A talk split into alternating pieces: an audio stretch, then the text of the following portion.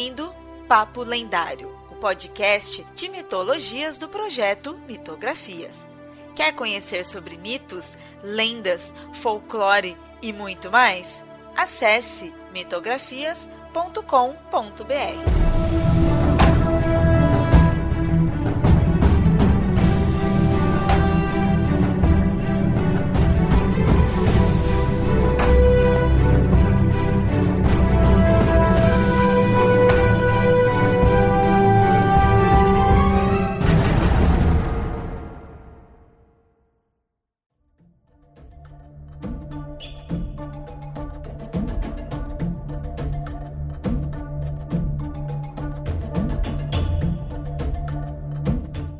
bem, ouvintes. E no episódio de hoje, a gente vai falar de uma civilização muito parecida com a grega, mas que não é a grega, que são os minoicos, a civilização minoica. Minoica, Minoana, Egeia, Mediterrânea ou Cretense. Esses são os nomes dados à civilização do povo que cresceu na ilha de Creta. E no episódio de hoje, então, eu tô com o Yamada. Olá, vocês. E com a Nilda. Olá, olá, fofo. E como disse, então, a gente vai falar no episódio sobre a civilização minoica. É, com isso, a gente vai falar um pouquinho aí da história deles e da religiosidade deles, que é bem interessante pesquisar nisso daí, é bem interessante a gente ver como eles se relacionam com os gregos e como quando, quem não conhece muitas vezes vai achar que é uma fase dos gregos, né, que é uma época da civilização grega e não é bem assim, sabe? É e não é. Mas no, durante o episódio a gente explica certinho deles e mostrar o porquê que eu achei tão legal essa cultura. É, eles têm todas essas definições, né? São os minoicos, minoanos, egeios, egeios por causa da região do mar Egeu, Mediterrânea, por causa da região né, mediterrânea, do, do mar Mediterrâneo também, né? Toda essa região. Ou cretenses, porque é a ilha de Creta. E minoico e minoano também, conforme a gente falar da religiosidade, da parte histórica, vocês vão entender também o porquê desse nome. A ilha de Creta é atualmente a maior ilha da Grécia, né? Ela fica ficando mais ao sul do país. E é interessante notar que os minoicos, como eu falei, eles não são considerados gregos de fato, né? No máximo eles seriam chamados de pré-gregos. E é dito que os gregos eles foram formados por quatro grupos ou etnias, assim, é, ou levas, porque foi de tempos em tempos são os Jônios, os Dórios, os Aqueus e os Eólios. E na própria mitologia, a gente tem o deus Prometeu tendo como filho Deucalião. Deucalião é aquele que, com a mulher dele, Pirra, sobreviveram ao dilúvio grego. E esse casal, por sua vez, teve um filho chamado Heleno. É, a gente já vê a relação aí desse nome com os helênicos, né? É, o Heleno, ele teve Doro, que gerou os Dórios, Eolo, que gerou os Eólios, Chuto, o Chuto ele teve Aqueu, né, o filho de Chuto é chamado de Aqueu, que gerou os Aqueus, e um outro filho chamado Ion, que é esse é, gerou os Jônios. Né? Aí a gente vê a relação de J e I, né, ali nos nomes. Interessante isso, né? Porque segue aquela coisa de um grande criador e aí os filhos que deram origem a, a essas levas diferentes, né? Você tem uma explicação mitológica para uma migração, né? Uma origem divina. E também considerando que foi de um, aí no caso foi o filho, né? Mas o filho de um sobrevivente de um dilúvio. Então é aquela coisa, porque o dilúvio dizima tudo então, o que vem a seguir precisa dar origem às diversas etnias. Só que aqui a gente vê que eles se limitam às etnias que formaram a Grécia, bem mostrando tipo a Grécia é o mundo e acabou. Eles não fica, né, alguém que deu origem para o, o povo da África, o povo da Ásia, não, é o, essas quatro etnias gregas. Porque isso, na verdade, está explicando a, os, as levas né, que teve da formação da Grécia. Esses povos de origem indo-europeia que foram, de tempos em tempos, ali chegando na Grécia, na, na região né, que se tornaria a Grécia e dominando. E aí a gente vê que em nenhum momento nesse mito tem algo relacionado aos habitantes da Creta, né, nessa linhagem. Não tem nada referente a minóicos, a cretenses, a nada. São só esses quatro grupos então a gente vê que eles não seriam considerados gregos, nem, nesse, nem na questão mitológica. Com isso, a gente vê também que, na verdade, é que eles não são considerados um povo de origem indo-europeia. Quando a gente fala das mitologias mais conhecidas, greco-romana e nórdicas e celtas, tudo é comum a gente falar desses indo-europeus, porque são os povos que foi eu não vou lembrar certinho a localização, mas que foi migrando aí por toda a Europa e também por uma boa parte ali da Ásia, indo muito em direção à Índia. Aí tem essa relação desse nome que é muito ligado com a língua. Como eu já falei isso em outros episódios, mas a questão cultural e mitológica, ela se prende muito à língua. Então, quando você vê povo tal, normalmente é porque tem língua tal também, né? Os próprios helênicos, né, tinham seu, seu idioma, e porque isso é o que como não tem a questão de nação, né, antigamente não era essa ideia de nação, você definia muito pela cultura e com isso relacionados também à, à, língua. E aí, no caso, a gente vê que os cretenses, os minoicos, né, não entra nisso daí. Eles não estão. E eles, como falei, né, eles não teriam uma origem indo-europeia. É, é dito que eles teriam vindo de povos da Anatólia, a Anatólia, para quem não, não conhece aí, ela é a atual Turquia. Ela ficaria ali na região da atual Turquia.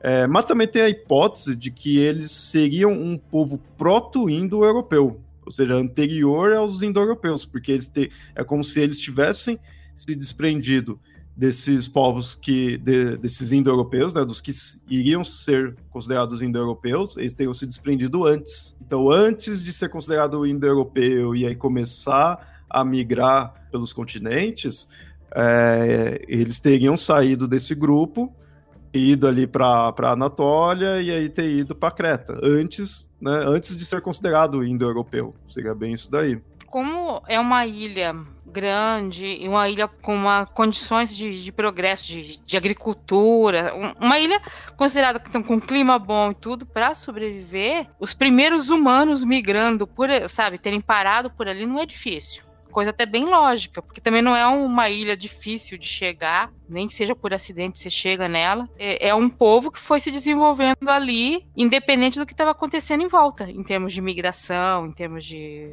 de relações né, entre as outras civilizações humanas que estivessem por ali começando a acontecer. É uma ilha grande e fértil, é boa para se desenvolver, né? Assim, ainda que eles não tenham ficado presos ali. A gente vai ver aí que eles tiveram bastante contato com povos ao redor, mas assim, eles se mantinham pela própria ilha. A ilha em si já era boa o suficiente para eles. É, e isso a gente diz de muito, muito tempo atrás. Né? É dito que a história dessa civilização começa por volta de 2800 antes da Era Comum. E aí seria a Idade do Bronze. Essas vantagens da ilha que a gente vê como que ajudou eles a, a evoluírem, a crescerem como uma civilização. Né? Até certo momento eles não estavam sofrendo invasões, eles tinham uma terra fértil e tinha muito contato com os povos da além do mar. Aí um grande exemplo desses povos são os próprios egípcios. Acredito que eles têm, tinham muito contato com eles acredito que fosse uma região de porto muito bom para você tá, sair do Egito e vai até, digamos, aonde é a Fenícia. Apesar de na época, talvez na época nem existir Fenícia ainda. Mas você ter uma essa ilha grande, onde você pode abastecer e fazer comércios e fazer suas trocas no meio do caminho, é uma maravilha, né? Tanto que é, é, dito que eles são a primeira talassocracia, acho que é esse seu nome. Tem um governo muito voltado para o mar. É porque eles tinham muito esse contato, eles tinham ali a ilha, mas eles chegaram a ficar também numa parte mais costeira ali da, da Grécia continental e algumas ilhas no alto também, ali as, as ilhas menores, né? O principal era a Creta, mas eles iam para esses outros locais e eles dominavam ali. É bem no nível tipo dos fenícios. Fenícios é, dominaram, acho que um tempo depois, a questão marítima, mas que nem os fenícios que são bem conhecidos de terem ido para outra ponta ali da, da área continental, né? Eles atravessaram o Mediterrâneo. É, os cretenses também tinham uma boa navegação. Interessante esses povos terem toda essa navegação. E às vezes a gente tem aquela ideia de que esses povos não se comunicavam muito, mas ali, principalmente por fato de ter muitas ilhas, então até ser razoavelmente fácil você estar pulando de uma para outra. Não vou dizer assim que é aquela coisa que qualquer um fizesse, mas você consegue desenvolver essa navegação boa, você tem esses contatos entre os povos muito fácil. Quer dizer, depois que um povo se firmou em um local, você consegue fazer todo esse contato, que é uma coisa que hoje em dia a gente pensa, ah, como é que as pessoas se comunicavam? Não, elas se comunicavam muito bem. A diferença é que às vezes, ao invés de demorar dois segundos de um e-mail, né, um minuto de um e-mail, era três meses, quatro meses, mas o povo se comunicava assim, né, e, e trocava coisas e trocava informações. E era, fazia qualquer reino crescer, né? Um reino que tivesse um bom domínio disso ficaria muito importante, não tem como não ficar. Tem duas vantagens de Creta. Uma delas é geográfica. Creta fica assim exatamente no, na fronteira sul do mar, mar Egeu pro início do mar Mediterrâneo. Apesar dele estar tá inteiro no mar Mediterrâneo, o mar Egeu mais ou menos, o mitológico, ele ia até a costa de Creta e dali ia para o Mediterrâneo. Você fazer uma viagem direta do mar Egeu para qualquer reino ou território do norte da África, onde tinha especiarias, onde tinham itens que você precisava comprar para levar para a Grécia, era muito arriscado. Tinha pirataria, tinha tempestades. Então, a vantagem de Creta é que ficava exatamente no meio, meio termo ali entre Mar Egeu e o norte da África. Para você viajar para o norte da África era mais fácil você ir até Creta e de Creta ir para o norte da África. Era mais fácil, mais seguro e mais rápido. Você passava dois ou três dias. Então, comercialmente, Creta era muito rica por causa disso. Você tinha muitos navios passando por ali, era uma rota muito importante. E uma segunda vantagem: Creta era riquíssimo em, em cobre e estanho, que são os dois metais que você precisa utilizar para a fabricação de bronze. O bronze, até a era mitológica, era considerado não como uma liga, mas como metal puro. Só mais pra frente se descobriu que o bronze, na verdade, é a união de dois ou três metais, entre eles o cobre e o bronze. Bom, agora eu fiquei com uma dúvida. Então, se não se sabia que é essa mistura, você encontra ele naturalmente? É porque assim, quando, como eles têm ponto de fusão meio parecido, ocorrência parecida, tudo quando você acaba tentando extrair um, você extrai o outro e acaba você acaba meio que fabricando bronze. Eu não lembro exatamente quando que eles descobriram, mas é bem antigo, quando que eles diferenciaram cobre do bronze. Mas as características são muito próximas, muito próximas mesmo. Foi meio que sem querer. Já se sabia que existia cobre, já se sabia que existia bronze. Há mais de 5 mil anos atrás. Só que era mais fácil você fabricar o bronze do que o cobre. E ele era um metal bom, ele era um metal que você conseguia colocar fio nele. Ele tinha uma resistência boa para você é, trabalhar metais para fabricar armas, mas ele era mole. Por que, que a gente deixou de usar bronze e começou a usar aço? Porque o aço ele corta o bronze. Você tem escudos e espadas de bronze, e quando chegaram as populações que usavam aço, basicamente você tinha um escudo que parecia manteiga diante do aço. Então os povos que, que usavam bronze começaram a migrar para o aço. O aço era um metal muito mais chato de trabalhar.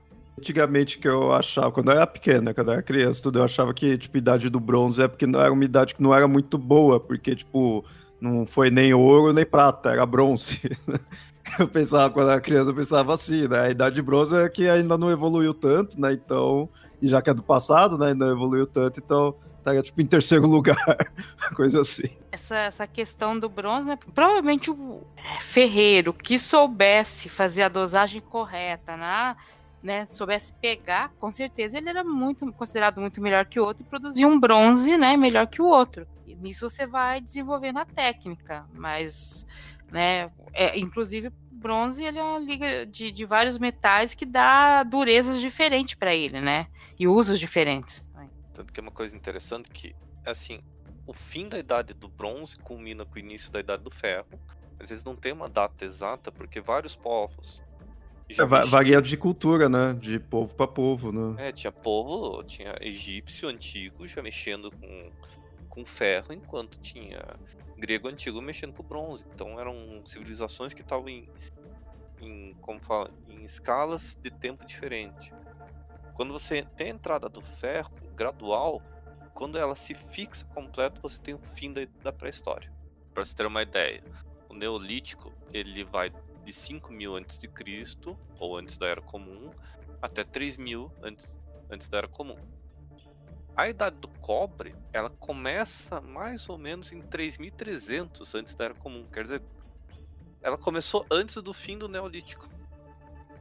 Então você tem essa essa intercalação que é o período de transição. Eu chamo de período de transição porque o povo ainda estava se adaptando, então as tecnologias estão indo de ponto a ponto. Os egípcios já sabiam mexer com aço. com aço e ferro. Tanto que você tem aquele famosa adaga de, de ferro meteorítico, de ferrite, que foi encontrado dentro da tumba do, Tancamon. E é um trabalho muito bem feito. É um meteorito, um meteorito puro de, de ferro, muito boa qualidade. Mas como é que eles sabiam que aquele metal podia ser transformado numa arma? Então eles já deveriam ter essa tecnologia muito antes. Se é meteorita que veio do espaço, aí, aí prova os os alienígenas no Egito. Né? Exatamente. Mas isso é, mas você entra em coisa que defende aí de os deuses astronautas aí tudo, defende todas essas coisas, esse meteorito.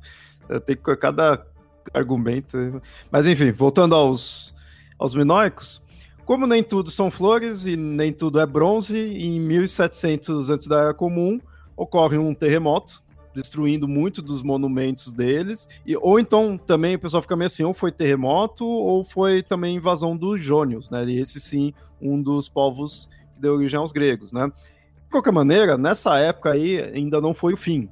Mal, mas não foi o fim, porque é, logo em seguida eles se reconstroem.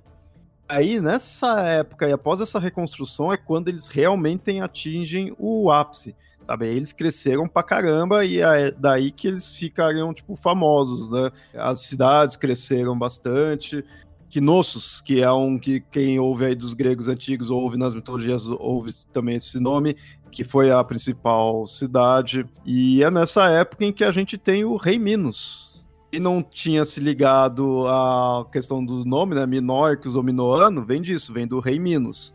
E quem não percebeu, isso está relacionado ao Minos e o Minotauro. Narrativa do Teseu contra o Minotauro, que é relacionado ao rei Minos, que é em Creta, tá relacionado a isso tudo. Isso vem depois, né? Mais para frente a gente cita essa questão aí, mas é nessa época, pós esse primeiro, esse primeiro ataque ou esse terremoto, essa primeira queda que teve da, dessa civilização, aí ela se reergueu logo em seguida, e aí que vem o Rei Minos. Rei Minos, ou ele é uma pessoa, ou, ou ele foi né, uma pessoa, ou foi uma dinastia, ou então foi um título. É, mais que eu vejo o pessoal defendendo é a ideia de ter sido uma dinastia não unicamente uma pessoa. Por isso que a gente diz que o Rei Minos ele é um personagem lendário, no sentido de que tem a narrativa ali do Rei Minos do, referente ao Minotauro, mas se, é baseado sim, em alguém que existiu, ou pelo menos um conceito, ou uma dinastia, ou que for algo que existiu. E aí, como eu falei, é quando realmente essa civilização cresce pra caramba. É aí que eles melhoram a pecuária, a agricultura, a questão da navegação além mar, também, quando eles começam a, a chegar nas ilhas ali mais acima. Então aí que eles crescem bastante. Porém, chega-se alguns séculos depois, mais desastres naturais ocorrem. E um desses, que é um dos principais, foi a erupção do vulcão Terra, dez vezes mais poderoso que a do Vesúvio. Vesúvio, que é bem conhecido aí, esse do vulcão Terra foi mais forte ainda. É, isso ocorreu numa ilha um pouco acima, que é a ilha de Santorini, e que realmente foi uma das erupções mais fortes da história, é considerado. Não só a poeira que isso daí gerou foi problemática para os minóicos, que a poeira acaba chegando lá, como principalmente o que realmente deu muito problema foram os tsunamis é, relacionados a isso. Inclusive, tem-se a ideia de que essa esse mesma erupção vulcânica, esse mesmo do, do vulcão Terra, pode ter dado origem às pragas do Egito. Tem-se um estudo de que as pragas do Egito foram é, problemas causados por essa erupção. E para quem for, tiver aí pelo menos mais de 20 anos, deve lembrar da erupção de em 2008, 2009 2008 a 2009 de um, um vulcão na Islândia. Aquele um que não pode ser nomeado porque ninguém consegue falar aquele nome sem ser os islandeses, né? Tem um nome muito estranho. e assim, parou todos os voos na Europa por quase um mês. Foi um, um desastre para o continente. Assim, foi uma coisa muito ruim, sabe? Você falava, olha, aeroporto da Inglaterra, da França, está tudo fechado, o céu tá escuro, a temperatura caiu.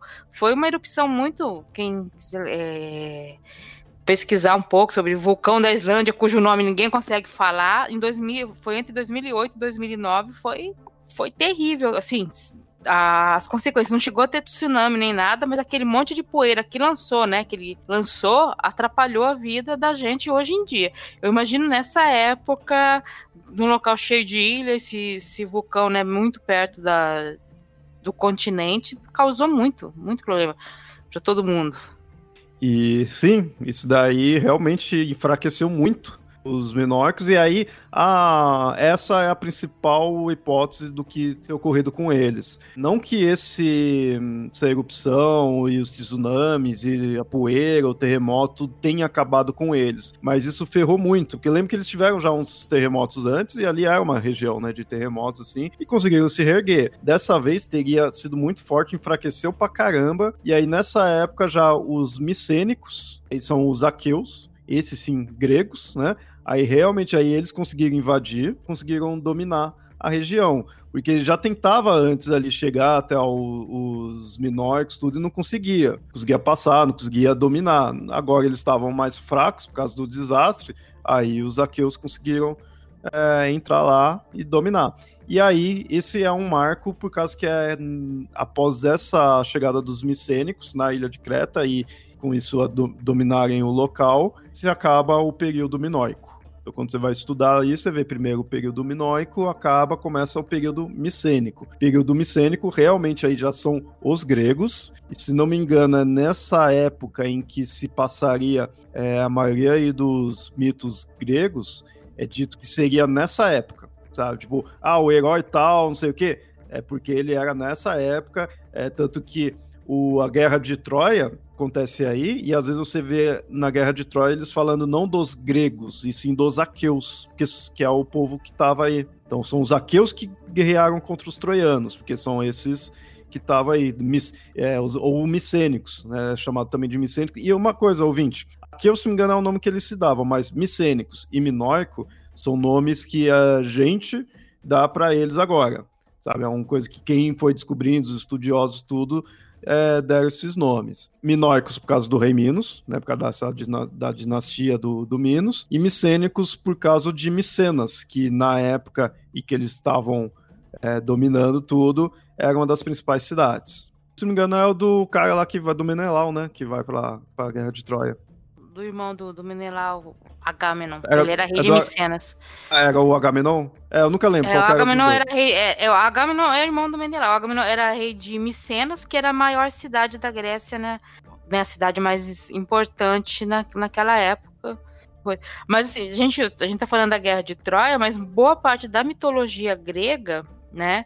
Ela tem um começo, o herói vai lutar, sei lá, vai resgatar a, a princesa na Etiópia e traz para Grécia. O, o, outro herói vai para a ilha de Creta e derrota e volta para Grécia. Ou seja, você vê que essas histórias significam que, olha, nós somos tão bons que nós derrotamos, ou o, o, o herói que, que nos deu origem, ele veio dessas civilizações que eram civilizações importantes que já tinham decaído, mas você, você tinha história dela como importante. Então você tinha que trazer essa origem para ela. Então, Creta tem muito isso de você pegar ah, algumas coisas de Creta para justificar é, a grandeza grega. E assim, nessa época que Creta, logo depois, é, entre a primeira e a segunda erupção, foi uma época que ali no mar Mediterrâneo como um todo começou a acontecer várias guerras. Então você tinha o Império Hitita começa a guerrear contra os povos ali embaixo. Os egípcios começam a enfrentar problemas internos e externos. Provavelmente quando Creta teve esse, o problema com a erupção do Santorini e tudo mais, provavelmente ela não teve a quem pedir socorro, porque ali em volta estava todo mundo ruim também, sabe? Tipo, os impérios estavam caindo, né? Estavam ruindo, e depois se reergueram outros, o Egito continuou sendo o Egito, mas mudou, teve até mudança de de faraó, né? De eu esqueci agora como é que chama, de, de uma dinastia para outra de faraó nesse período, porque foi um período que não afetou um local só. E aí, extrapolando para hoje em dia, quando você tem um reino que tá mal e os outros em volta estão mal, ninguém socorre ninguém, né? Cada um por si. E no caso de Creta, não, ela não tinha mais para onde socorrer e sucumbiu, né, para os gregos. Quando, assim, se tá numa pandemia, assim, cada país que se vire que eles não vão querer um ajudar o outro, né? E pega todas as vacinas para ele, não tá nem aí pros é. outros, né? Bem é assim, né? algo do tipo. Algo do tipo, né? Um roteiro parecido.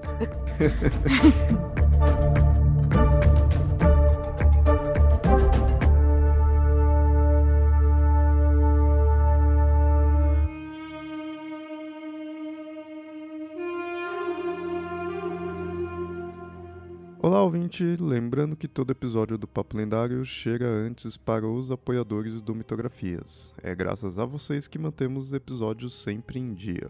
Para quem quiser ser apoiador, é só entrar em padrim.com.br barra mitografias ou catarse.me barra mitografias e escolher o valor mensal que achar melhor.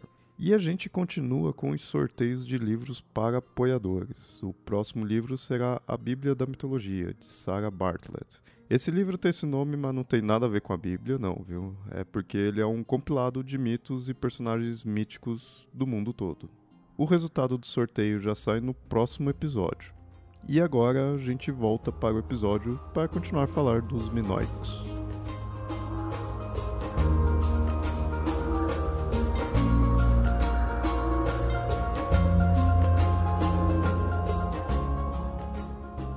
Bom, ouvinte, esse foi um começo, meio e fim dos Minóricos, bem resumido, porque, um, assim, é história bem antiga, então também não vai ter todos os detalhes, né? E a gente aqui não precisa ficar focando aí no, em todos os detalhes também aí da, da história. É mais legal a gente mostrar a questão dessas características, mas foi legal mostrar esse começo deles e como eles, como acabou, né? Um, tudo uma hora chegar ao fim, então esse foi o fim da civilização minoica e do período minoico. Mas como disse, é legal a gente falar das características, porque aí sim a gente vai entendendo como que é a cultura e as crenças que eles têm. Né? Uma característica bem marcante deles é a questão da escrita. Eles possuíam um sistema hieroglífico, e até, aliás, é dito que pode ter vindo do Egito, e aí a gente vê né, toda essa relação que eles tinham com, com os egípcios, então a própria escrita deles veio disso. Aí esse sistema hieroglífico, que não se não se sabe ler, né? Assim, não, não tem como traduzir por enquanto, e evoluiu para o chamado linear A. Todo mundo começa a estudar aí coisas de povos antigos dessa região e tudo, uma hora ou outra já, já ouviu isso, de falar de linear A, né? Ou quem também estuda a questão de, de línguas, né? É, e até hoje, pelo menos enquanto a gente está gravando esse episódio, também não foi decifrado o que é esse linear A. E daí veio o linear B, Porém, por um bom tempo achava que esse linear B era também uma escrita deles, né? Então eles teriam essas três, né? Hieroglífico, linear A e B. Mas não, linear B não é minoico. Ele é uma versão dos aqueus. Eles pegaram o linear A e foi transformando até virar o B, só que é para eles, não é dos minoicos. Então é considerado uma linguagem pré-grega, que já era ali dos gregos, só que eles pegaram né, dos minoicos e foi transformando não é o grego, né, antigo ali, mas é o que deu origem. Ou seja, a gente não tem noção realmente de como é a linguagem, né, o sistema de escrita dos minoicos, nem a parte de hieroglifos, nem o linear A. Hoje não se sabe. Então, quando a gente descobrir, conseguir decifrar, vai vir, pode vir novas informações aí, né? E o interessante disso, você vê como que é, eles foram dando origem, né, deu origem à, à, questão da escrita e tudo, mesmo que tenha sido os micênicos, né, que tenha pego, eles são bem considerados um ponto de origem. É dito que eles seriam a primeira civilização da Europa. O legal, o que me chama muita atenção é que eles são considerados a primeira civilização da Europa, mas eles não têm as, tantas características do europeu em si. É, seriam mais corretamente considerados uma extensão do Oriente Médio, porque é, tanto é que eles podem ter sido os filisteus, né, ou então um dos povos que constituíam os filisteus. E aí é dito que um dos possíveis nomes deles seria chamado de Keftiu. A gente chama de minoico por causa né, do, do rei Minos, como disse, mas eles se chamariam de Keftiu. É uma possibilidade. Então, assim, eles não seriam europeus em si, ou gregos, né? Como eu falei, tudo ali. Mesmo que eles sejam o, que deu origem a, a toda a, a, civilização ali, eles têm muito mais que egípcio, né? Até muito mais próximo do Egito e muito mais próximo ali do Oriente Médio como um todo, né? Isso que eu acho muito legal. É a questão de você usar uma visão de hoje em dia, tipo, não, como hoje em dia Creta faz parte do que a gente chama de continente europeu, então a primeira civilização europeia foi Creta, né? Sendo que é um povo que hoje em dia provavelmente ninguém chamaria de europeu. Exatamente.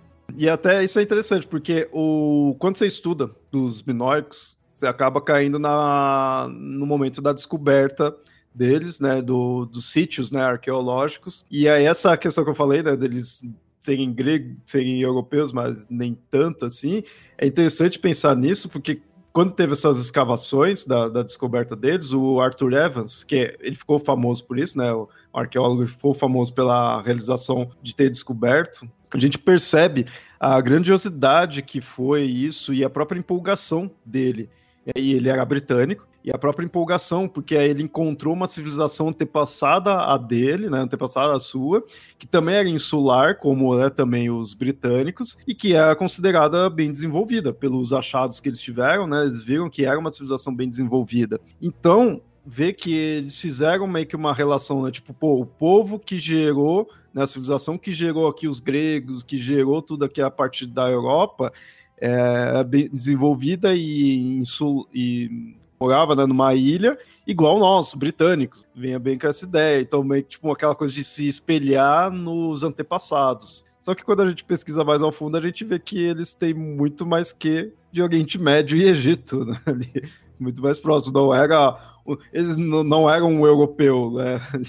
É bem interessante isso. Principalmente descobertas do século XIX começo do século XX, né? Você transpor muito o pensamento europeu para algumas coisas que você está descobrindo, né? E hoje em dia você vê que não é exatamente aquilo. Claro que assim, né? Antes que o ouvinte fala, não, mas é Creta, é na Grécia, é na Europa, né? Então, assim, o que a gente está querendo dizer é que assim, eles não tinham uma cultura. Se você for analisar é, características da cultura deles, e com isso eu imagino que até da própria estilo da, da etnia e coisa assim, você vai ver muito mais próximo do que dos, dos egípcios.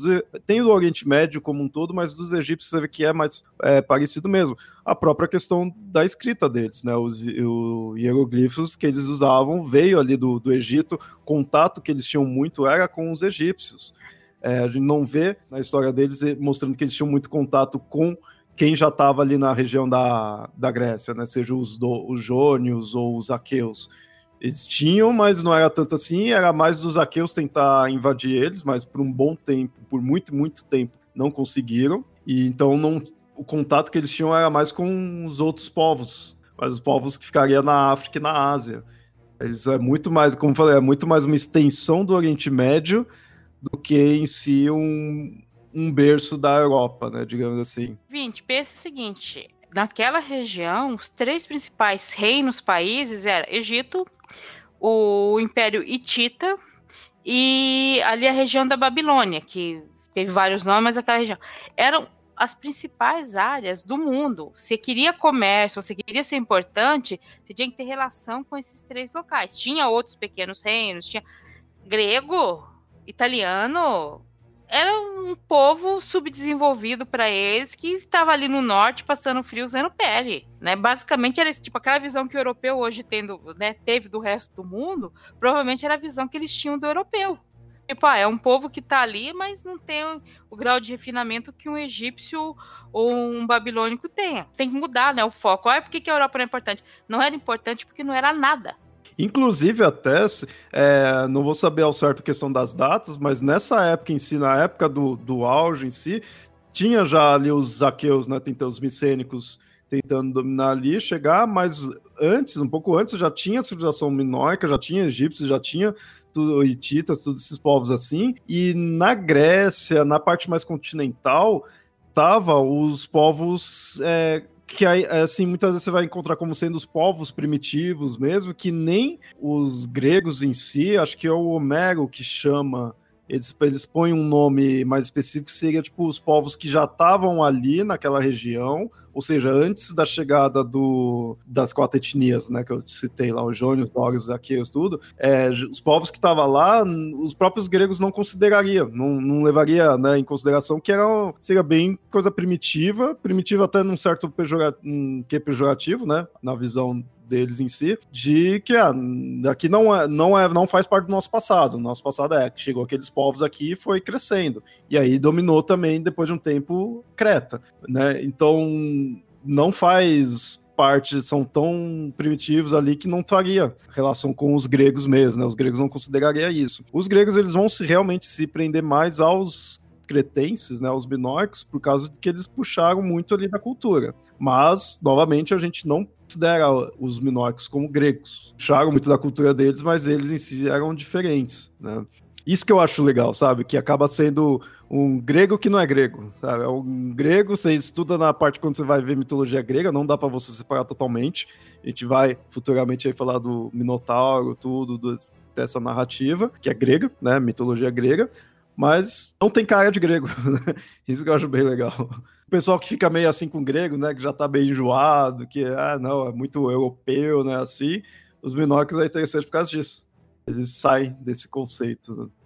Uma outra característica bem marcante, e aí isso a gente vai ver uma relação com os mitos já mais conhecidos, com os mitos gregos mesmo, é o labirinto. Tem-se a ideia de que os labirintos em Creta fossem provavelmente cavernas artificiais é, e criadas para fins iniciáticos, né? então muito relacionado à religião deles e para a iniciação mesmo, né, dos cultos, dos mistérios deles em si. Só que assim, a gente tem o famoso labirinto de Knossos, que é o que está relacionado na no mito grego. É, esse, no caso, seria o próprio palácio. Agora é um sítio arqueológico, né? Tá só ali o, os restos. É, Knossos, como eu falei, ele foi a principal cidade com o maior palácio da ilha de Creta. Que é, nesse local ainda existe o trono do rei Minos. Eles encontraram ali né, a cadeira, tudo onde que ficaria. E aí que isso seria considerado o primeiro trono da Europa. É o trono mais antigo ali da, da Europa. Isso é bem interessante. Tá ainda em condições ali, né? Ainda tá inteiro. É sobre esse que é o labirinto, que é o palácio de Knossos, né? Parece assim que ele realmente não é que ele é um, labirinto, mas ele não era um palácio tão fácil de você andar lá dentro, né? Por ser muito grande e acho que até por uma certa estrutura para a questão de segurança, para você separar a parte em que ficavam as mulheres das, da parte que ficavam os convidados, da parte que ficava a família real. Então, era uma estrutura bem grande mesmo. E um estrangeiro não conseguiria andar lá dentro facilmente. Então passa essa ideia. Principalmente porque a gente chama de palácio, mas assim, não se tem muita certeza se seria realmente o local, a casa do rei, assim, mesmo que tenha o trono ali, mesmo que ele fique ali, é muito, também tem-se a ideia de ser um, uma coisa aberta pessoas, então teria muitos caminhos ali, né? Não é só uma. É porque se é uma casa de alguém, muitas vezes não teria muito motivo, no máximo você fortifica, né? Mas é um local que teria muita. É, transitaria pessoas. Não é um, um, local fechado ali só para onde mora a família do rei. Que palácio, então você vai pensar nisso. Não, é um local onde transitaria ó, as pessoas da, da civilização, né? Mas quem é de fora iria se perder, né, ali. Eu consigo pensar isso num sistema de, se você tiver os palácios chineses, né, da, da realeza chinesa, dos imperadores chineses, que você tem o local de atendimento, que você atende o público, que se fica o trono, aonde mora o imperador, aonde mora o príncipe herdeiro, o segundo, o terceiro príncipe herdeiro, aonde moram as mulheres. Então, quando você olha de cima, é um conjunto de casas. Qualquer pessoa tente ver isso, é a Praça da Paz Celestial, toda o tem novelas, tem você pega esse tipo de construção é assim, então é o palácio, mas é um palácio dividido em vários outros pequenos paláciozinhos para coisas diferentes, tem a parte de atendimento. Não duvido que fosse alguma coisa nesse estilo. A parte né, que você atende o público externo, que você atende pessoas que, que, que vem comercial, que for, e uma parte que você tem o, a nobreza que mora e que realmente, se você não tiver o um mapa dali, ou se você for alguém que está escavando, você vai ter dificuldade para estabelecer o que, que é cada coisa ali se não estudar muito. Ó, tem uma curiosidade sobre Creta aqui, que eu tava até. Nem tinha pesquisado da pauta, tava meio por fora, mas faz sentido até. Creta é uma região rica em calcário. Tanto que tem aquelas famosas montanhas brancas que é puro calcário. Normalmente esse tipo de formação ele, ele tem um certa facilidade para a formação de cavernas, e são cavernas gigantescas. Em Creta tem bastante, isso é bem importante até. Mas uma coisa interessante, não sei se alguém aqui já entrou em alguma caverna ou não, mas ele é claustrofóbico, ele é, você se perde. Se você não entrar sem um guia, ferrou. Porque assim que você perde a, ponto de referência da luz do sol, que é a saída, você se perdeu. Me desculpa, é melhor sentar e esperar por ajuda do que do que tentar achar a saída, senão você vai acabar indo pro lado errado. Vai encontrar o Minotauro. E vai encontrar o Minotauro. e é uma coisa interessante. pessoal de sobrevivência, eles falam que a gente tem a tendência de andar para para esquerda ou é para direita, acho que é para esquerda. A gente não tem a tendência de andar em linha reta quando tá perdido. A gente sempre vai girando o corpo para um dos lados. É, é estranho, mas é bem isso. E por causa disso a gente acaba andando em círculos. A chance de você entrar numa galeria errada e ir para um lugar errado é muito grande. Tá bem explicado, pelo menos geologicamente, estava explicado porque que tinha tantas cavernas e a facilidade de você criar labirintos dentro de Creta. E aí, ouvinte, então, se um dia você for para Creta e tiver com medo de se perder em alguma dessas cavernas aí que vai estar tá como se fosse um labirinto, leva um novelo de lã ali para ficar o fio ali, aí você vai soltando, você consegue voltar. É os mitos ensinando você a sobreviver. Tem uma nota assim que na época da faculdade, o meu professor de geologia, geologia estrutural, ele, ele aproveitou a aula e falou sobre o mito do, do Minotauro, tudo, e correlacionou isso com a geologia. A coisa mais engraçada é que na, na nossa turma tinha uma menina chamada Ariadne. Olha só. Ele pegou virou pra, mim, pra menina e falou: Você sabe a origem do teu nome? Ela falou que sim, né? Que os pais dela explicaram, ó. E ela começou, é tudo. Aí eu falei: ó, Não dá, vou ter que falar teu nome. Ó, Ariadne que trouxe a linha dele. eu não lembro por que associação linha de Ariadne, porque a gente tem um termo em relação à linha. Acho que era linha de estruturais, tudo. Aí foi uma aula muito interessante, porque ele citou a Ilha de Creta, citou a mitologia do Minotauro, os personagens relacionados e tinha uma menina na sala com o mesmo nome.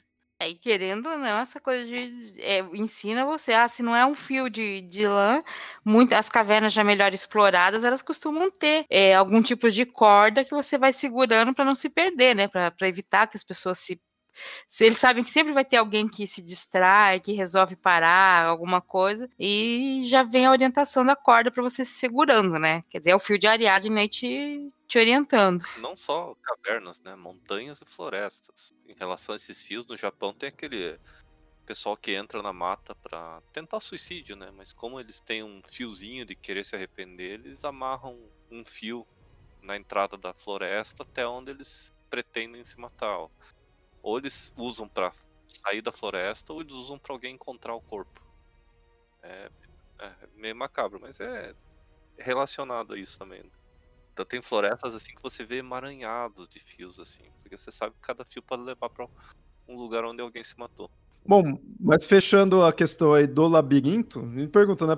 Por que, né, de chamar assim, né? Por que chamar de labirinto, que são esses locais tudo que a pessoa entra, pode se perder, que aí muitas vezes é as cavernas ou o próprio palácio. Mas por que labirinto? Um dos símbolos desse reinado, dessa época, era uma machadinha de dois lados, né, você pesquisar sobre os minóricos é comum você encontrar esse símbolo, né? Aquela machadinha de dois lados, e que se chama labris. Então, é daí que vem a palavra labirinto.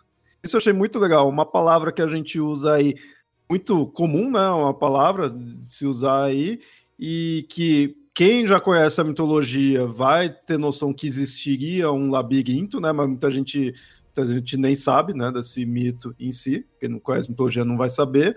Mas a palavra mesmo está realmente ligada a isso. Não é que no mito havia um labirinto pelo jeito que é. Não, a própria origem da palavra está relacionada com os minoicos.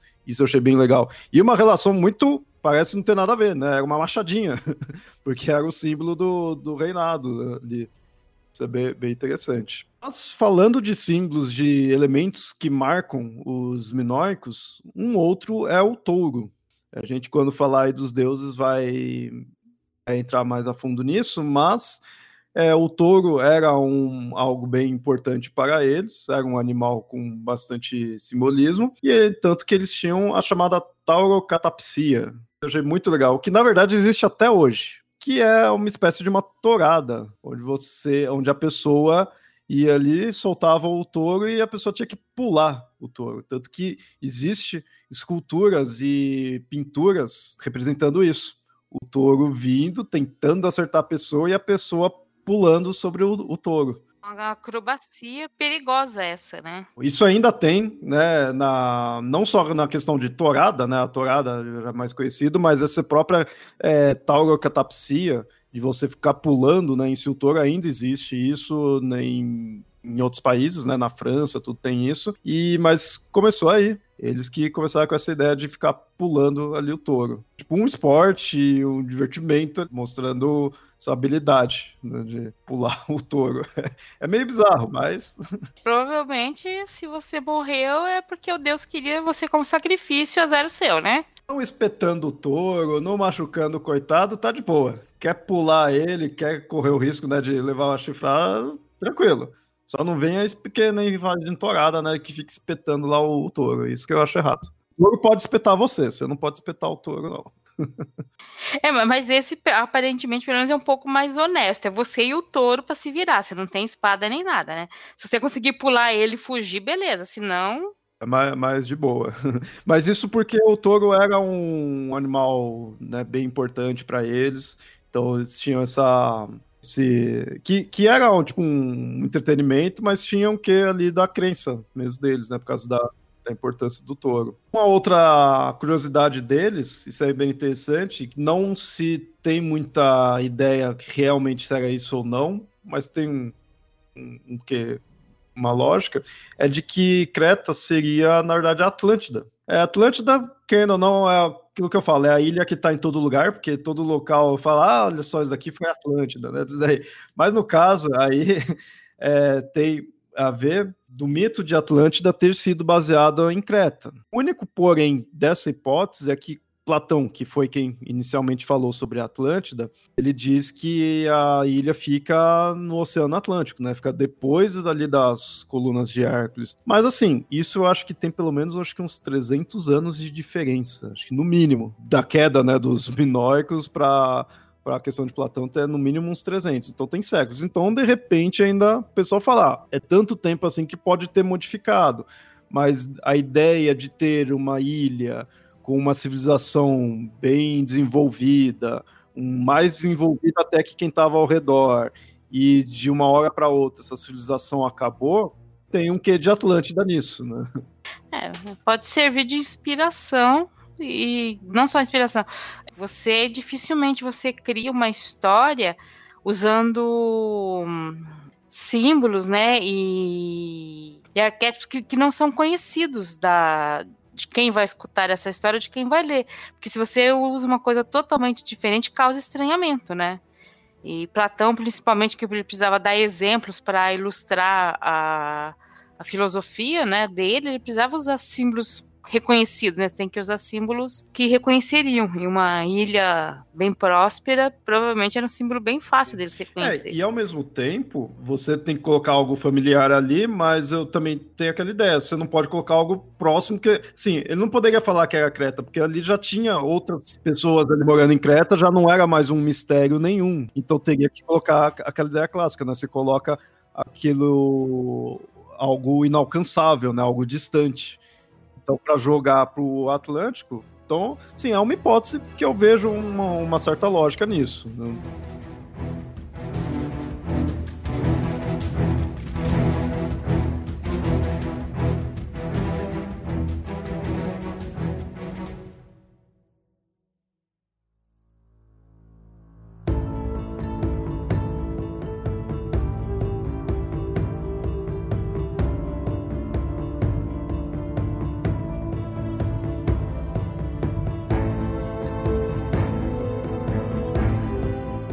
Gente entra já no, no principal aí que a gente sempre fala que são as, que é a religião deles e os deuses. O curioso, assim, que sabe-se pouco dos cultos cretenses, né? É, ainda que tenha a noção da importância do touro, como eu tinha falado, e a relação que eles têm com a chamada grande deusa. Ainda mais por ser uma sociedade matriarcal. É, eles eram, né? Assim, essa questão de falar que eles são uma sociedade matriarcal tem uns certos poréns uma coisa que é certa, é que eles davam uma importância para a mulher ali, eles diferente do que eram os gregos, né, em si a importância deles era uma, era uma equivalência que teria, é, principalmente na questão religiosa, na questão dos cultos. Por isso que o, as sacerdotisas deles teriam, estariam num patamar maior do que dos sacerdotes, digamos assim. Mais ou menos como que é atualmente em muitas religiões, só que é o inverso. Né? A gente tem o, tem sacerdotisas e sacerdotes de muitas religiões, mas os sacerdotes que são os que lideram, né? mas nesse caso seria o, o, inverso. A gente acha hoje em dia um pouco estranho, mas uh, no Egito antigo você tinha uma sociedade em que a importância da mulher era muito maior do que nos no que se desenvolveu muito depois, né? E na região ali da, dos persas, medas, tudo mais, houve uma época em que as sacerdotisas eram extremamente importantes também, né? Dependendo da cidade, elas eram mais importantes que os sacerdotes. Uhum a palavra delas seria é, maior, ou porque ela era uma cidade dedicada a Istra, por exemplo, as mulheres teriam muito mais importância, tinha toda uma coisa assim. Então não, não é diferente. Mas aí é uma coisa também que a gente já acho que falou em outros programas.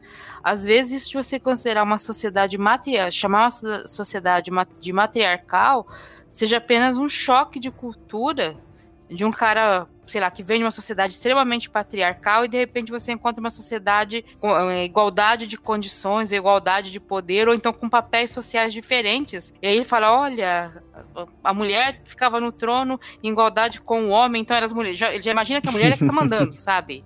E às vezes é só papéis sociais diferentes que davam uma igualdade maior ou uma, né, uma, uma certa igualdade para esses povos. Não havia essa divisão toda. É bem isso daí, porque na, na, história minoica não tem nenhuma. não tem nada que revele alguma figura feminina no posto de rainha, no sentido assim, de estar tá comandando. Né, ali poderia ser a rainha mulher do rei, né? Mas não a rainha que comande em si. É, lembro que é conhecido o rei Minos, né? Mas não é uma rainha em si.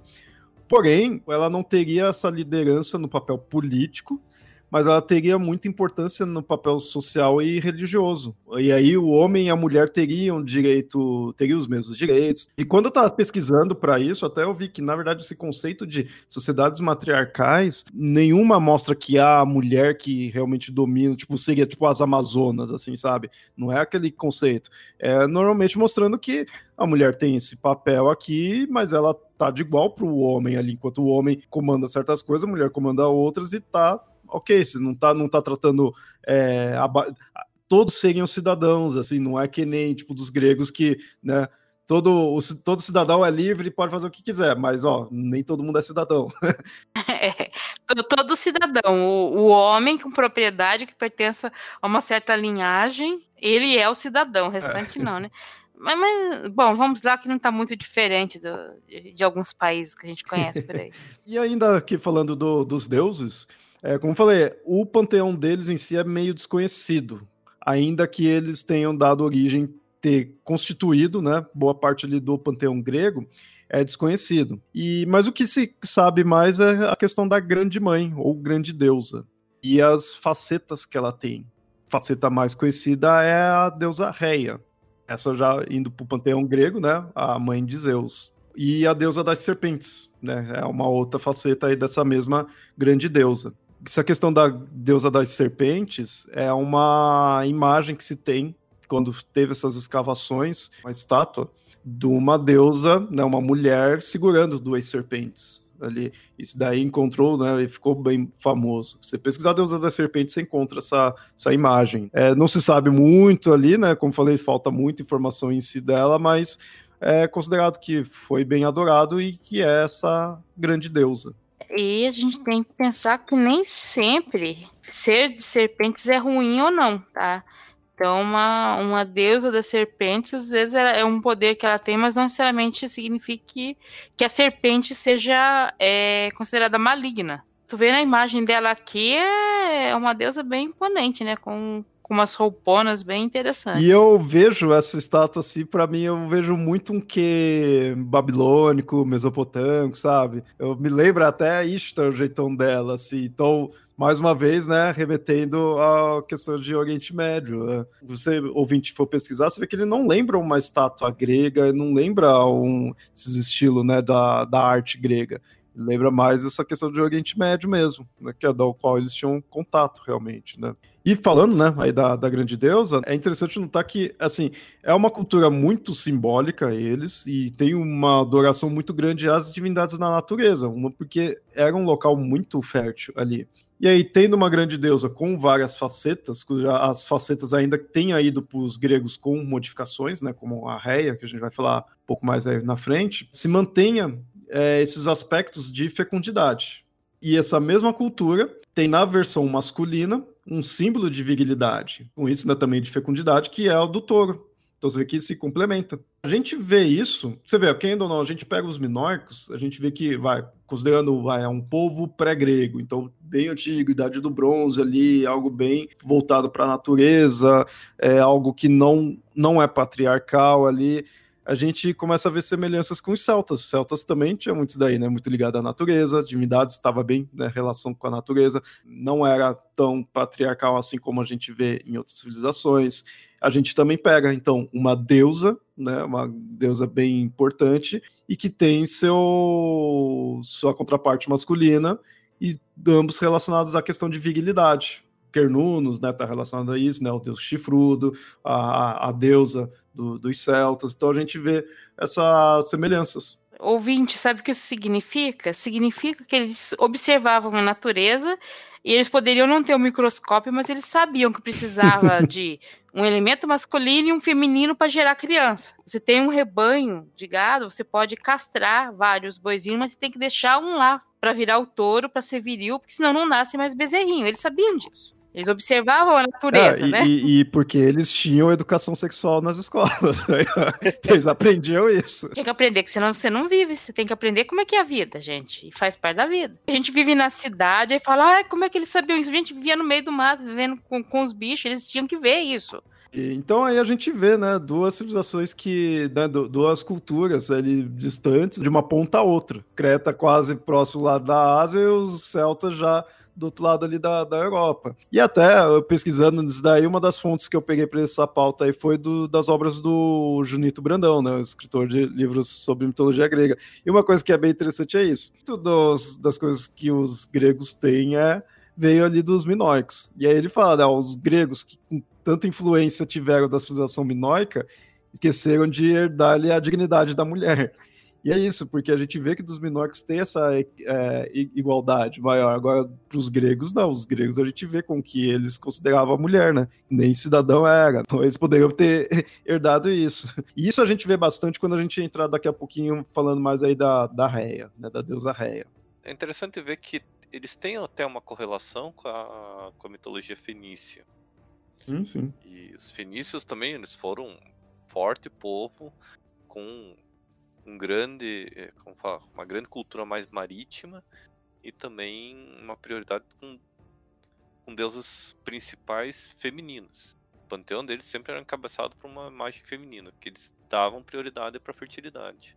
Isso daí entra muito aquela questão, uma coisa que eu defendo, que é assim, é, porque realmente tem gente que não curte muito essa comparação aí de divindades, ou de repente falar que são as mesmas ou não, tudo. Eu já parto do princípio que, na verdade, é tudo uma coisa só e ao mesmo tempo não é. É, eu, eu, eu, defendo muito a ideia assim, porque, por exemplo, você pega Ishtar, Ishtar é dito que ela foi para os gregos e se tornou Afrodite, né? Isso é uma coisa já meio bem firmada mesmo, né, por causa do, de algumas narrativas mesmo, mas você pode dizer que também ela está é, próxima dessa da grande deusa, da, da deusa das serpentes, com isso estaria próximo de, de Réia, tudo mais.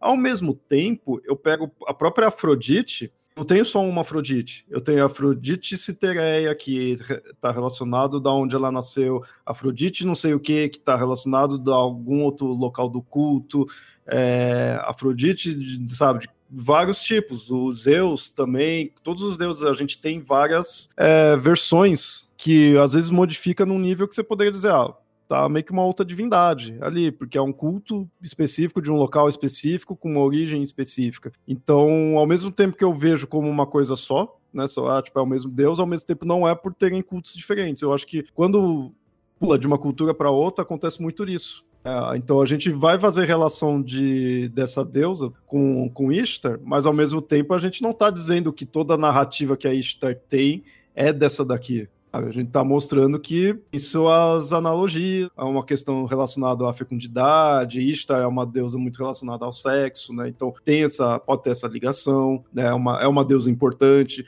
Então, essas coisas, eu, eu, acho que o ouvinte tem muito que ter essa ideia, assim, é uma coisa que eu tento propagar aí pro ouvinte que eu acho interessante. Não coloque tudo como uma coisa só, mas ao mesmo tempo não diga que não tem nada a ver uma coisa com a outra sabe? São culturas próximas que se relacionaram, então é, os deuses vão se relacionar, né? É, a, a, origem aí de muitos deuses gregos a gente vê nisso, agora que a gente tá falando aí. Tipo, a deusa das serpentes, como deusa das serpentes em si, não tem nenhuma diretamente ligada aos gregos. Lembra que ela é uma faceta da, da grande deusa, enquanto que uma outra faceta dela é Reia. Reia é praticamente a grande deusa do, dos minoicos. Analisando Reia, a gente vê como que tem essa diferença da visão que se tem da mulher entre os gregos e os minoicos. Porque Reia, isso é interessante, quando você começa a pesquisar mais a fundo Reia, é até uma deusa confusa por causa disso, porque quando você começa a ir para esses cultos em Creta ou mais antigos, que aí em alguns casos nem seriam mais gregos, né, já minóricos assim, é, você vê a importância que ela tem. Mas os gregos mesmo, para a narrativa mais conhecida, mais famosa, ela é mãe de Zeus. E tipo, ok, isso é importante, né? É, mas não se dá tanto foco. Ela, né? Fala, ela, ela ainda que em muitos locais ela é chamada né, de mãe dos deuses ou mãe de Deus, porque é mãe de Zeus, né, ali do principal deus, as narrativas não mostram tanta importância dela. Dá mais importância para o filho dela. Só que quando você vai para algo mais antigo ou mais increta, você vê essa essa realmente essa importância. Então é como se, tipo, eles pegaram essa leva de, de deuses ali, né, que não é só a Reia, a gente vai ver outros aí, e assim, ah, mas daqui a mulher a gente não precisa mostrar tanta, né, não dá tanta ênfase na narrativa dela, dá mais do filho dela que é ele que é o rei. É aquilo que acontece em muitas culturas, ou às vezes até dentro da mesma cultura, uhum. né? Conforme você vai mudando ou sendo dominado, alguns deuses vão. Você incorpora eles, porque, sei lá, você não, você não consegue eliminar a réia da, da cultura que você tem, da influência cultural que você tem, mas você vai colocando né, em outro patamar, outro patamar, até virar como Reia é uma deusa anterior, né, numa fase anterior à fase de Zeus. Tipo, olha, era, uma, era importante, mas não é mais. Isso com também, né, com os titãs, né? Eles eram grandes, mas não são mais. Né? É bem uma, uma sucessão que os gregos conseguiram fazer, né? E aí Reia, ela se torna, para os gregos, ela é apenas a mulher de Cronos e mãe de Zeus. Tudo bem, é mãe de do principal deus? É, mas está distante de ser a grande deusa.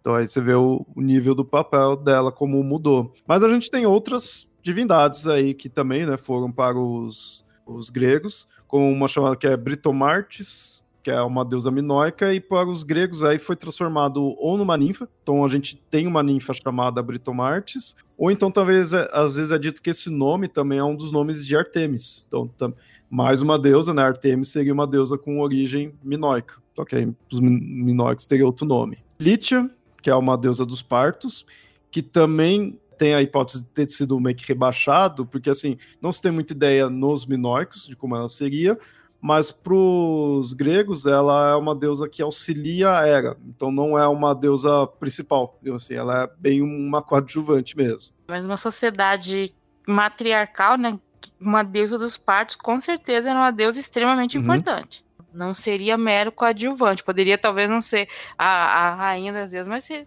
extremamente importante, não tem como não ser. E a gente tem boa parte dos deuses olimpianos tendo uma, alguma relação disso aí, sabe? Dito que assim, ou veio dos fenícios, como no caso da, da Afrodite, que é o caso mais né, conhecido, ou então muitos vieram do, dos minóricos. Então, boa parte ali dos deuses foi tipo importado. E aí que se tornou deuses gregos, né? A gente fala, o pessoal fala de, de isso é um barato, porque o pessoal sempre fala, ah, os romanos copiaram os deuses gregos, tudo aí, ó, mas ninguém vê de onde os gregos copiaram aí, ó, viu? Vou falar, ah, mas os cristãos copiaram um monte de coisa de outras religiões é, aí, ó, ó os gregos aí, ó. mas é bem isso, que eu falo, é, essa ideia de, ah, é tal cultura copiou, meus Se a pessoa falar isso, ela não sabe como funciona a mitologia e religião, sabe? E crenças e tudo. Ela não, não sabe como funciona. Que isso é comum, meu. O negócio transita pra, entre as culturas. Não sabe nem como funciona a cultura. Não sabe nada. O, o interessante de ver essa relação que foi dos deuses minoicos e das divindades minoicas para os gregos é que tem-se a ideia de que a gente falou que muito eles davam muita ênfase para divindades naturais, e aí divindades naturais entende-se muito relação de agricultura, dos campos, né, de fecundidade, coisas desse tipo. Então, muita coisa agrícola. E aí tem-se a ideia de que as divindades minoicas foi muito para esse lado, para os gregos, né, foi muito para esse lado terra, né, na terra no sentido a agricultura, né, ali do campo em si. Enquanto que a parte mais celestial aí já seria teria sido as quatro etnias gregas, né, os quatro, os quatro povos que trouxe. Ou seja, aí já seria de origem indo-europeia. Nisso a gente tem uma coisa que confirma mais isso, porque Zeus é uma divindade celestial. Por mais que ele tenha essa relação de ser deus dos raios e com isso da tempestade, coisa assim, tudo, a gente vê ele como um deus celestial. A gente não vê ele como uma, um deus da agricultura. Diferente até do Thor, por exemplo. O Thor é um deus do trovão, igual Zeus. Zeus também é relacionado ao trovão, mas Thor é muito mais relacionado à questão de agricultura. Do, né, ele seria adorado pelos pela, quem trabalharia, né, os fazendeiros, assim, do que Zeus. Zeus, ele tá no céu, ele tá olhando por nós, né, ele, então ele é uma divindade celestial, ou seja, aí já teria uma origem do, dos povos gregos em si, não relacionado aos minoicos, ou seja, uma origem indo-europeia. Quando a gente pega a origem indo-europeia, a gente vê esse nome Zeus muito já em outras divindades, é, variações desses nomes, né? A própria palavra Deus. Zeus vem de céu, Zeus significa céu. Né? Tá, é a palavra relacionada a, a, a céu. São as transformações, né? Deus vem disso, Tel, né, dos gregos, que é, que é Deus, vem disso daí. Tudo lembrando agora de cabeça, né?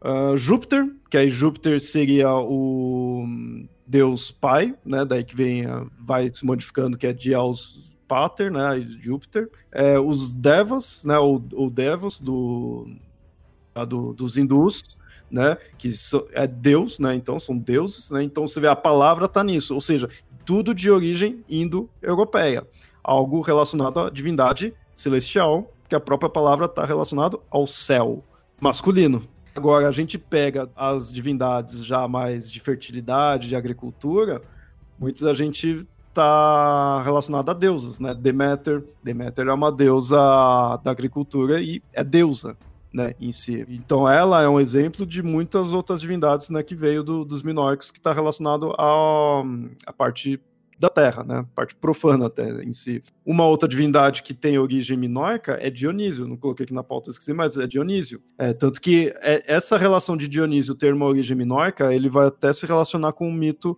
do Minotauro que a gente conta aí no, num outro episódio, né? É, porque ele é uma divindade minoica e ele tem uma faceta de agricultura, né? De é a questão do vinho, tudo, né? Da, da questão da plantação ali. Ele tem esse quê. Então você vê essa, esse encontro de dois lados aí, né? Agricultura, algo da terra com algo celestial, enquanto celestial é origem indo-europeia e masculina, dos minóricos é agricultura e já com ênfase mais feminina, o que é da grande deusa.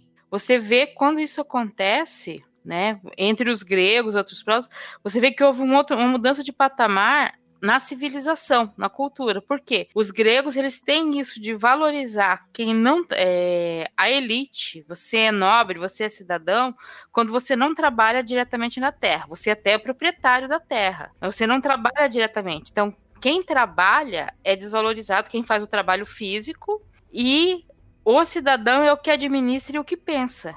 Nisso, o Deus que fica olhando por cima e pensando é superior ao Deus que está na Terra. Então você tem uma mudança na sociedade, você já tem uma mudança na, em como você faz a hierarquia dos deuses, né? Você não, o Deus não deixou de existir, mas agora o Deus que pensa é maior porque, porque quem domina, quem manda na cidade, é, não é, sabe, é quem pensa, quem administra, não é mais quem está lá produzindo mais, sabe? É quem está direto sim, na sim. Terra. E aí, então, o ouvinte pode pensar, então quer dizer que os minoicos não tinham Zeus? Sim e não. Aí também tem uma certa relação, uma, uma outra característica muito marcante aí que a gente já tinha citado dos minoicos, da questão das cavernas e montanhas, né? É, os cultos dessa civilização é muito é, realizado em áreas naturais, não construíam né, tantos templos em si, ou nas cavernas, ou nos picos das montanhas. A gente vê isso refletido no nascimento de Zeus. O Zeus, ele nasceu ali na, nas cavernas, né? Foi escondido ali para Cronos não pegar ele, né? Então a gente não pode esquecer que Zeus, ele é cretense. Por mais que eu tenha falado toda essa origem europeia, dentro da mitologia, Zeus ele é cretense. Ele nasceu em Creta. A gente vê requisitos desse culto nas cavernas, dessa importância que tem no próprio nascimento de Zeus. Mas aí, então, teria um Zeus minoico? Na verdade, a gente tem um deus chamado Velcano, não é Vulcano, né? Não confunda com Vulcano, é Velcano, com E, né? É, e esse, ele é, seria uma versão de Zeus, só que assim, é uma versão mais jovem. E é interessante até você pensar, né? Ele é minoico, ou seja, de Creta, é mais jovem e é onde Zeus nasceu, né? Então, Zeus teria ficado jovem, né? Nessa, teria passado a, a juventude dele dessa, dessa ilha. É, mas aí, no caso, o Vulcano, ele é um deus minoico, filho da grande deusa, ou seja, Zeus, filho de Reia, Vulcano, filho dessa grande deusa. Só que a importância dele seria menor. É, e nesse caso ele está relacionado à vegetação, isso que às vezes também tem uma certa relação do Vulcano também com Dionísio. E aí a gente também pode extrapolar que é, Zeus é importante para os gregos? É, mas no orfismo, que é uma linha de crença dentro dos gregos, que batia até de frente com o, a crença padrão, Dionísio era o principal, assim, ele era filho de Zeus, mas era extremamente adorado, sabe? Era o, meio que o, não vou dizer supremo, né, porque Zeus que seria, mas ele é muito importante. E então a gente vê essa importância do Dionísio, que também tem sua origem minoica, e a gente tem esse Vulcano que se relaciona com Dionísio, mas também com Zeus, numa divindade da vegetação. Esse Vulcano que seria meio que a versão é, de Zeus, né, em si, por ser filho da grande deusa, mas a gente tem às vezes Zeus chamado de Zeus Vulcano, por causa disso. Seria o, a versão helenizada do Vulcano. Então o Vulcano é e não é Zeus. Porque mitologia nunca é simples falar que só uma divindade é, outra e acabou, né? Ele é e não é. Porque ele tem as relações ali que se tornaria Zeus, mas ao mesmo tempo tem coisa que realmente não não bate, né? É meio diferente. A confundir cada vez mais.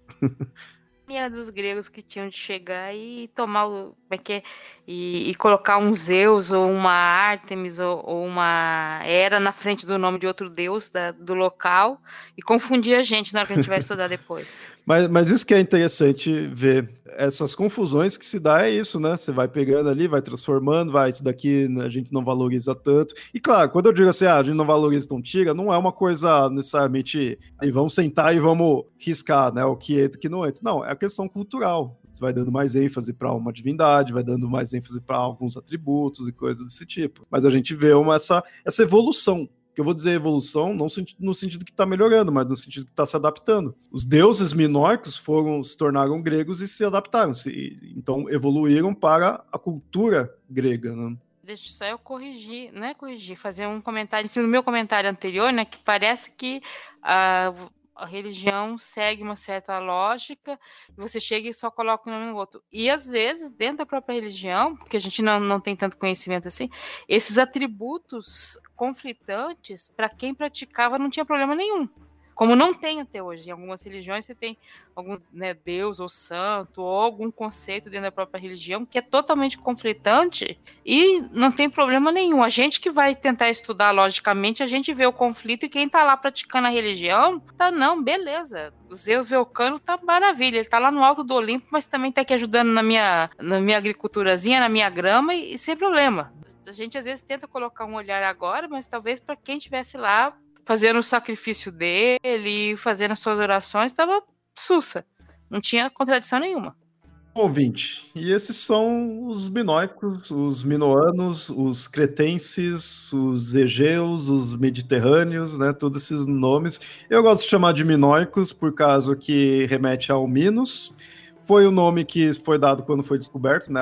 Ali, porque cretense é muito ligado a, aos gregos mesmo, né? Já que tem a, a, ilha de Creta nos mitos gregos, né? Então eu gosto de chamar minoicos mesmo. E o que eu gostei muito deles é isso. Eles eles têm muita relação aí com os gregos no contexto das divindades ali, porque eles deram origem, né, como verdadeiros pré-gregos, né, em si.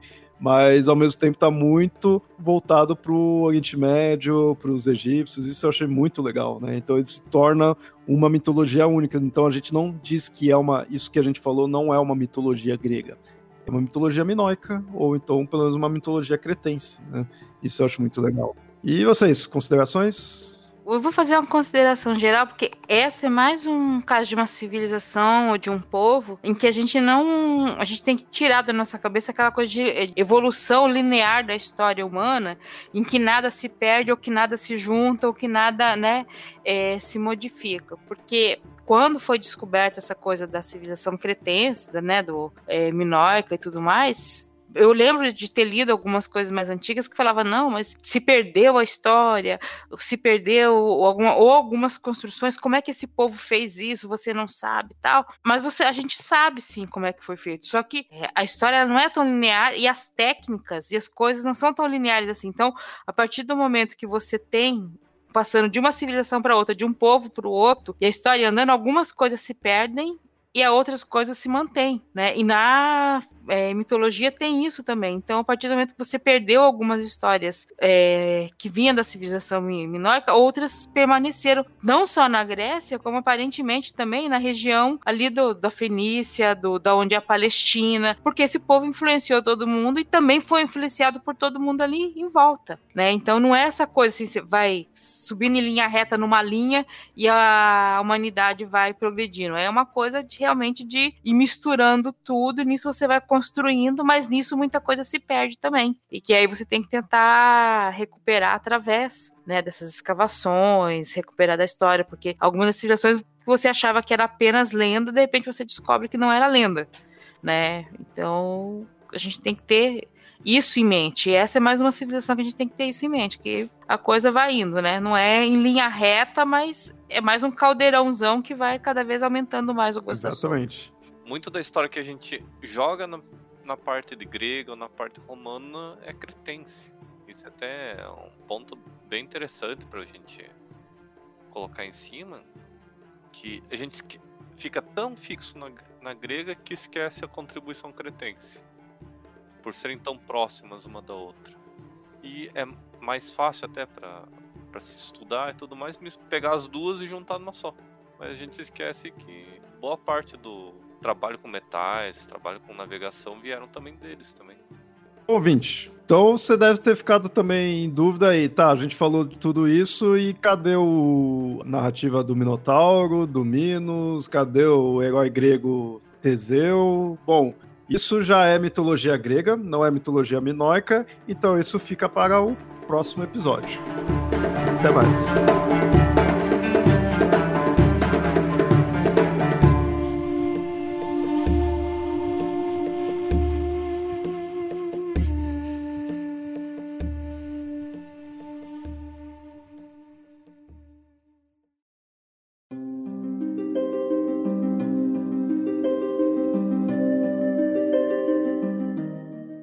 Bem, ouvinte? Gostou do programa? Então comenta lá no site ou envie e-mail para contato@mitografias.com.br e compartilhe esse episódio nas redes sociais. Se não nos segue ainda, estamos como Papo Lendário no Facebook e mitografias no Twitter e no Instagram. E a gente fica por aqui e até o próximo episódio.